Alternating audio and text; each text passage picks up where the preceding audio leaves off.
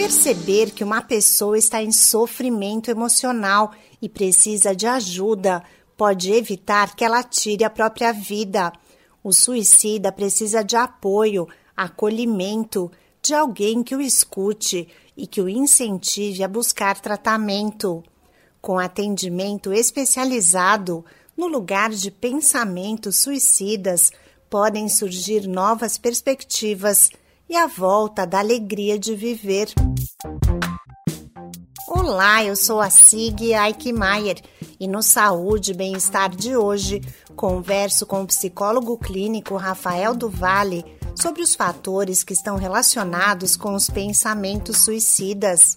Ele esclarece que a pessoa que pensa em tirar a própria vida sente uma dor muito grande que parece não ter solução. O suicida, ele é aquela pessoa, não aquela pessoa que quer morrer, mas aquela pessoa que tem uma dor tão grande que ela não consegue se livrar e que ela quer tirar aquela dor e ela só vê uma solução no suicídio. O primeiro fator que contribui e que aumenta, tem uma relevância estatística, né, de maior probabilidade de ter suicídio, é uma tentativa prévia. Então, toda aquela pessoa que já teve uma tentativa, ela tem um risco a mais de tentar do que uma pessoa que nunca tentou.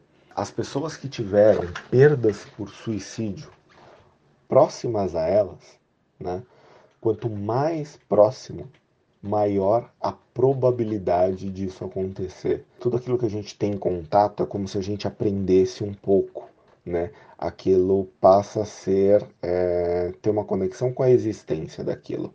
Então é mais fácil você fazer. Procurar ter amigos e estar próximo de outras pessoas contribui para a prevenção do suicídio, afirma o psicólogo Rafael Duvalle. Cultivar uma boa qualidade, uma boa quantidade de relações em âmbitos diferentes, né? Então, a pessoa ter um relacionamento amoroso, ter um, um bom relacionamento, né? Com familiares, com o máximo de familiares possíveis, né? A pessoa ter relacionamento social no trabalho, ter grupos diferentes de amigos, né? Então, quanto mais e maior qualidade desses relacionamentos, eles ajudam a propiciar aí uma melhor qualidade de vida, uma melhor qualidade de saúde mental. O especialista destaca a importância da campanha Setembro Amarelo para que o assunto seja mais discutido na sociedade. Ela nos ajuda a tocar num assunto, num tema que é tabu, tendo o Setembro Amarelo como um período para se discutir, para se falar sobre isso, para a gente pensar nas razões, nos motivos, pensar em prevenção, pensar em pós-venção, né?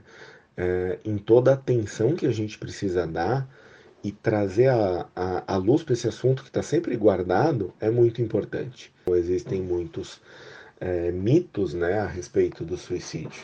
Né? É, como, por exemplo, quem fala que vai se matar não se mata. Né? Não é exatamente assim. Existem mitos ligados à falta de religião, à falta do que fazer, né? falta de propósito, a ser uma pessoa fraca. E aí todos esses mitos acabam até afastando mais ainda a, as informações de chegar na população. É importante ficar atento quando alguém diz várias vezes e com seriedade que tem vontade de sumir, de não ter mais contato com ninguém e que a vida não tem mais sentido. Entre os fatores de risco para o suicídio estão as doenças mentais, o aumento da impulsividade, principalmente pelo uso de drogas ou de álcool, e os laços fracos de relacionamento, alerta o psicólogo Rafael Duvalle. Esse podcast é uma produção da Rádio 2.